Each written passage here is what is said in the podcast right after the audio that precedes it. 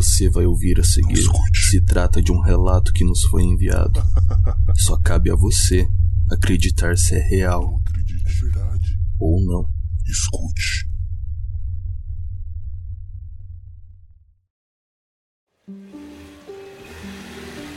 Eu tinha acabado de sair da casa dos meus pais. Era um grande momento da minha vida. Eu tinha achado uma casa decente, numa vizinhança calma, com uma excelente localização. A casa em si é, podia não ser muito grande nem muito nova, mas agora era o meu lar, o meu refúgio da, da vida urbana, sabe? No começo não aconteceu nada. Eu me mudei numa boa, arrumei minhas coisas, Ajeitei tudo o que eu gostava, sem ter ninguém para reclamar de alguma coisa fora do lugar, ou que isso tinha que ficar aqui ou aquilo ali.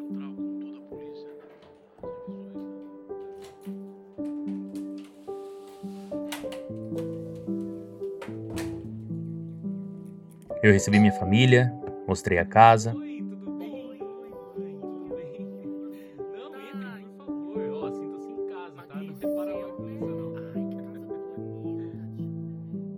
Fiz uma festa com os meus amigos, só para ter aquela sensação de que a casa é minha.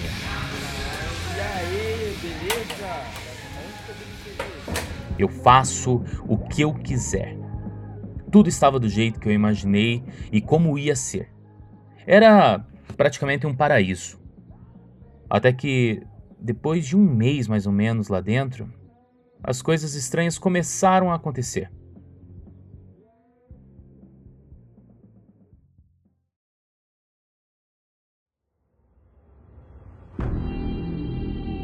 Pensando agora, como no começo a casa estava um pouco bagunçada, com algumas coisas para arrumar ainda, é, era capaz de não ter notado nada antes.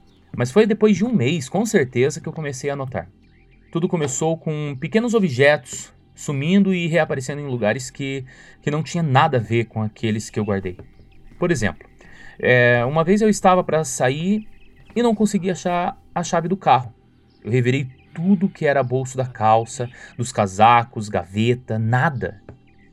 Finalmente, eu desisti e peguei um táxi, pois eu já estava até atrasado.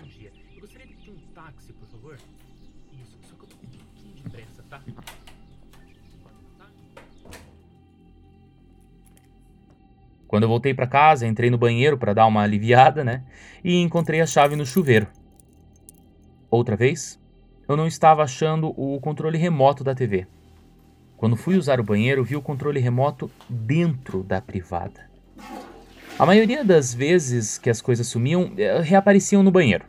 Mas também já apareceram no forno, no micro-ondas, na geladeira, no congelador.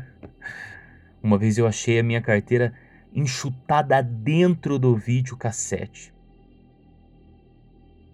Mas como eu nunca acreditei em fantasmas, e de acordo com algumas histórias dos meus pais e dos meus irmãos de quando eu era pequeno, eu achava que era sonâmbulo, eu realmente pensava que era eu que acordava no meio da madrugada e, e mudava as coisas de lugar, não sei.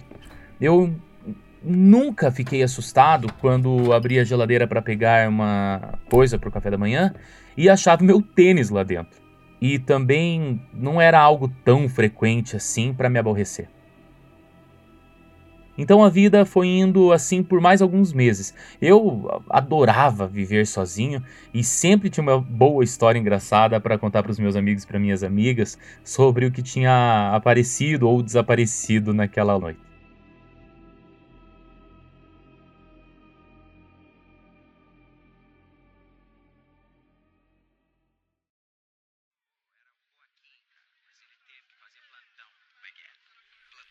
A situação começou a piorar no meu quinto e último mês lá dentro. Uma noite eu estava vendo um filme na TV e, como de costume, quando eu estou vendo o filme, as luzes estavam todas apagadas. A TV fica do lado do corredor, de um jeito que é só você desviar um pouco o olhar e você pode ver o corredor todo até a porta do quarto. E se a porta estiver aberta, Dá para ver lá dentro numa boa. Então, eu estava lá, vendo TV, e tive a impressão de ter visto algum movimento dentro do meu quarto. Eu desviei o olhar para ver lá dentro, mas como estava tudo escuro e eu estava olhando contra a luminosidade da TV, foi difícil de conseguir enxergar algo lá para dentro. Mas pelo pouco que eu pude ver, não tinha nada de anormal lá dentro. E foi quando eu ia voltar a olhar para a TV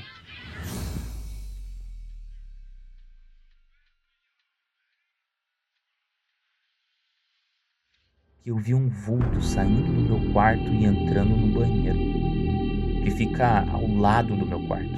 A minha primeira reação foi dar um pulo até o interruptor e acender a luz. Eu fiquei na cadeira da sala e comecei a gritar: Quem tá aí? Quem é que tá aí? Quem tá aí? Quem tá aí? Olha, eu vou chamar a polícia, viu? Só que ninguém respondeu. Eu não sabia se chamava a polícia, se me escondia, ou se ia lá ver se tinha alguém. Pois o que realmente eu estava pensando é que um ladrão tinha entrado na minha casa. Eu vou pegar essa Eu resolvi ir lá, andando, aos poucos, até o banheiro. E quando eu cheguei lá, a porta estava aberta e deu claramente para ver que não tinha ninguém lá dentro. Aí eu fiquei totalmente confuso. Eu podia jurar que tinha visto alguém lá dentro. Mas não tinha ninguém lá. E a janela do banheiro é daquelas janelas basculantes, sabe? Então seria impossível que alguém tivesse saído por ali. Eu coloquei a cadeira no chão e fui pro meu quarto. Acendi a luz e a janela estava fechada. Não havia nenhum traço de que alguém estivesse passado por ali. Eu revirei a casa toda e o quintal também e eu não achei ninguém.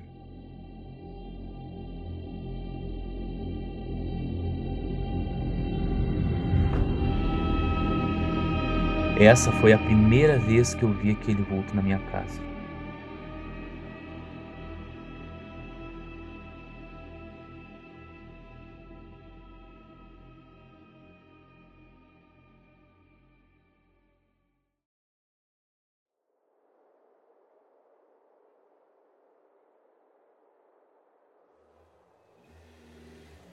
Um dia eu estava chegando em casa de uma noitada com uma amiga para ficarmos mais à vontade.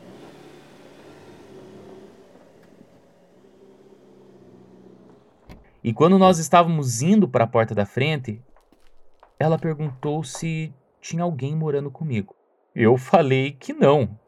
E ela olhou e falou que tinha visto alguém na janela. Eu achei que ela estava brincando ou que era algum truque para se livrar de mim, voltar para casa dela, sei lá. Mas ela jurou que tinha visto alguém ali. Eu falei que ia entrar para ver e quando eu abri a porta da casa,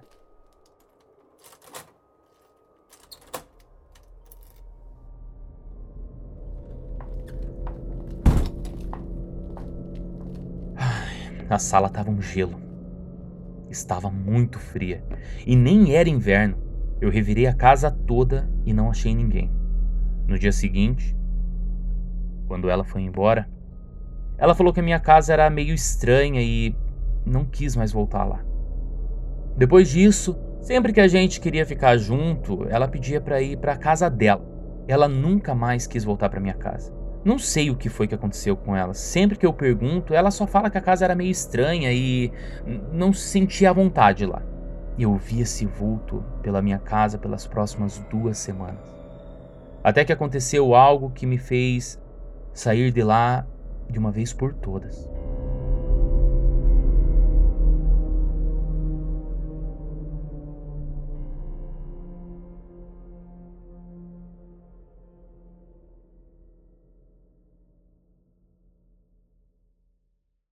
Uma noite, eu tinha chego em casa do trabalho. Estava cansado e fui direto para a cama. Eu devia ter chego umas 11 da noite, eu acho. Cheguei em casa com o carro na garagem, desliguei o carro, coloquei a chave no bolso do casaco, entrei, tranquei a porta, deixei a chave nela, como sempre faço, porque assim é que eu sei que eu não vou perder a chave de novo. Eu coloquei o casaco com a chave no bolso no sofá. e fui para o meu quarto me deitar. O que foi estranho é que, mesmo estando exausto depois de um dia inteiro de trabalho, eu não conseguia dormir.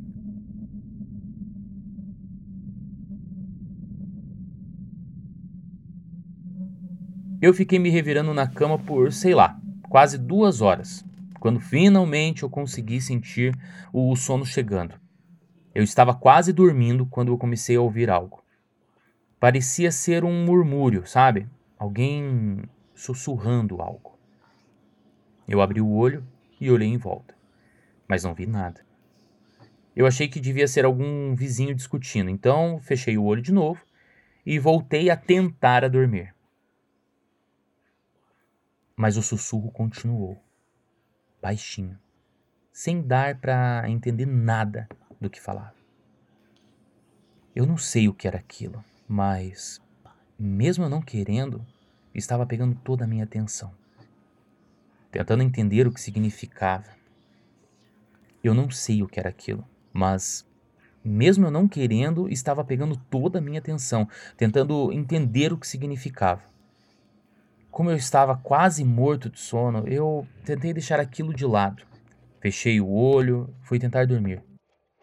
Depois de um tempo, o sussurro foi baixando, sumindo, ficando cada vez mais longe e inaudível.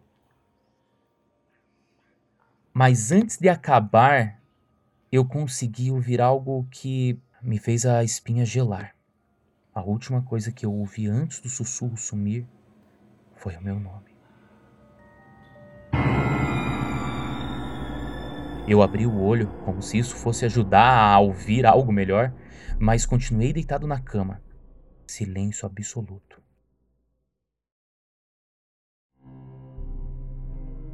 Nenhum som no quarto, nenhum som vindo da rua, nada. Um silêncio mortal. Ouvi meu nome sendo sussurrado realmente me deixou assustado. E antes de eu me recuperar do susto, eu ouvi um outro barulho vindo do lado da minha cama. Eu arregalei os olhos. Sentei na cama e olhei no escuro para a frente da cômoda, de onde o barulho parecia que estava vindo, mas eu não consegui ver nada no escuro. O som parecia um, um, um borbulho, sabe? Era grosso, grave, um som que parecia estar vindo de, de outro mundo. Eu nem tentei acender a luz. Eu dei um pulo para a cama e corri para a sala. Quando eu cheguei na sala, estava tão frio. A sala estava tão fria, mas tão fria que parecia que ia nevar lá dentro. O barulho que estava vindo do quarto parecia estar se movendo agora, e deu para ouvir um outro barulho vindo do banheiro, que era como se se alguém tivesse andando com uma meia ensopada de água. Eu não pensei duas vezes, peguei o casaco que estava no sofá e fui correndo abrir a porta da sala para sair de lá. Mas a chave não estava na porta e ela estava trancada. O desespero foi tão grande que eu não sabia o que fazer. Quando eu ouvi os barulhos dos passos ensopados e daquele borbulhar no corredor, eu não pensei duas vezes. Eu coloquei as mãos do lado dos olhos para só conseguir ver o que tinha na minha frente. Passei correndo pela sala. Eu entrei na cozinha e saí pela porta de trás. O quintal de trás da casa era era ligado a um quintal da frente por um corredor lateral. E, e, e, na ponta dele tinha um portão de madeira. Eu saí correndo e meti o pé no portão. Nem tentei ver se estava trancado. Só meti o pé e ele escancarou. Arrebentou a tranca dele, da maçaneta, sei lá, eu saí correndo. Lá fora, do lado do carro, eu coloquei o casaco e com a mão tremendo fui pegar a chave do carro no bolso e não estava lá. Eu procurei no outro bolso e nada, no bolso de dentro do casaco e também nada. Aí eu entrei em pânico total. Eu podia jurar que eu tinha colocado a chave no casaco. No que eu olhei para casa, pensando no que eu podia fazer se eu entrava lá para, sei lá, procurar a chave, eu ouvi um barulho lá de dentro da casa. O barulho do chuveiro sendo chacoalhado.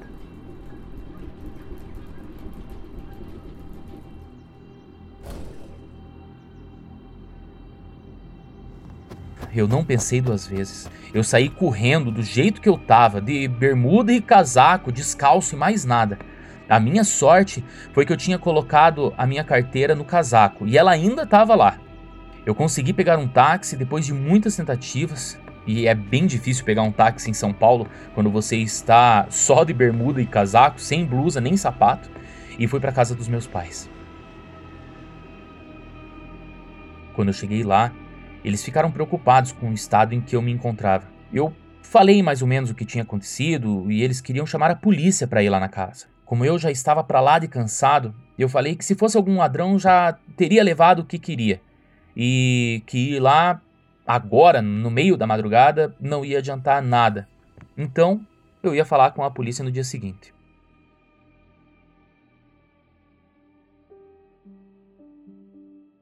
Eu não sei o que foi aquilo, se foi cansaço ou se foi medo.